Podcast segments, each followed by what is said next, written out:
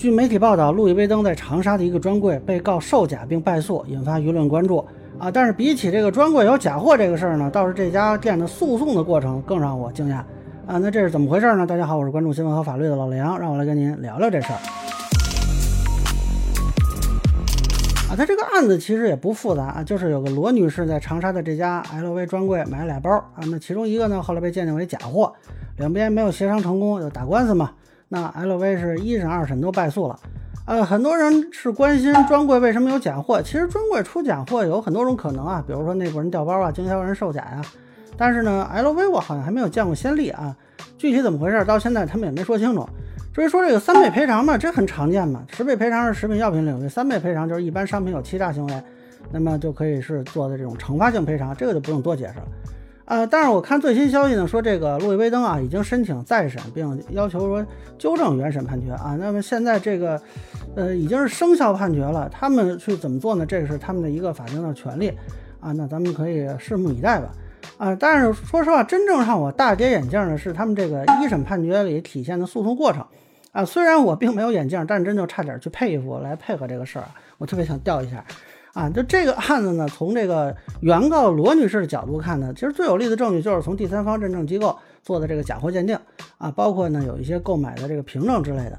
呃，如果说你想推翻原告这个诉求呢，要不你就论证这东西不是假货啊，要不呢你就证实这不是 LV 的货，那是对方调包啊或者怎么样的啊，那在这个可能就不是民事诉讼解决的了啊，那可能就涉嫌敲诈勒索了。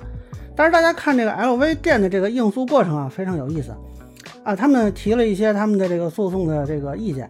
首先提出来呢是说呢，这个对方主体不适格啊，也就是说呢，这个人不对，不是这个罗小姐买的包，因为当时呢是罗小姐的男友高先生付的款啊。当时我看到这个意见，我就觉得莫名其妙，就这个意见没有意义啊，就不是她买的包，那也是她男朋友，她转身就能让这个高先生去起诉啊。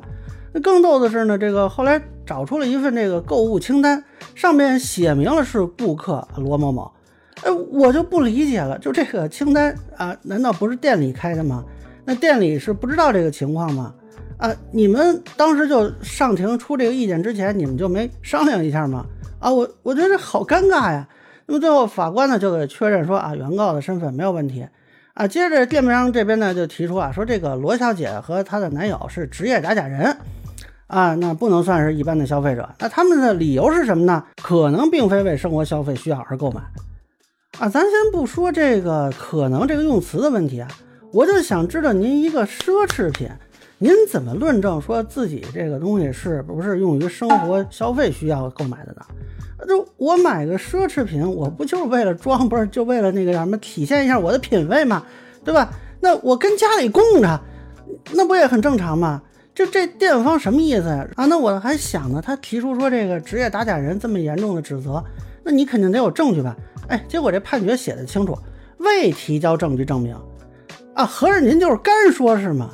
那么终于这个店方呢提出了一个啊向上点的诉讼意见，说啊卖给他的时候呢是合格商品，这不就我一开始说的第二个方向吗？但是还是您得有证据啊。结果呢一看法院判决。说未提交相应的证据予以证明，应承担举证不能的后果。这我就不明白了啊！您这诉讼您干嘛来了，对吧？仨意见，第一个直接被打脸，俩没提交证据。哎，这个就是全球知名的 LV 呃打的诉讼的水平吧？那当然了，咱们也别冤枉人家啊！他们还真提了一个辩护意见被采纳了，就说这对方要求这个连律师费一块赔啊，他们说这个没有法律依据，那确实没有啊。那么法院采纳了，就省了这么几千块钱。啊，我也不知道具体给他们打这官司的是什么人。这判决书上面把名字和身份都隐去了，啊，究竟是去了俩律师、法务，还是就普通店员去打的，我也不知道。反正光从这判决书看，我觉得他们这诉讼策略是不是值得商榷呀？对吧？而且这我觉得呢，这个案子现在展示出来的证据情况，说我之前就不应该打，你一开始就通过协商解决是最好的。因为你打赢了可能还没事，你打输了不光是赔钱这么点事儿啊，是你这个店的信誉和路易威登的品牌商业价值都受到影响。你打这种证据不是很有利的官司，应该慎重才对啊。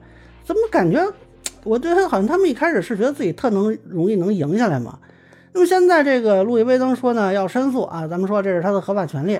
但是呢，这主要还是要看有没有新的证据。你还是像说一审那么干说，我觉得可能呃犯案呢仅存理论可能啊。以上呢就是我对路易威登专柜售假案的一个分享，个人浅见难免说了，欢迎不同意见小伙伴在评论区、弹幕里给我留言。如果您觉得我说的还有点意思，您可以关注我的账号老梁不郁闷，我会继续分享更多关于新闻和法律的观点。谢谢大家。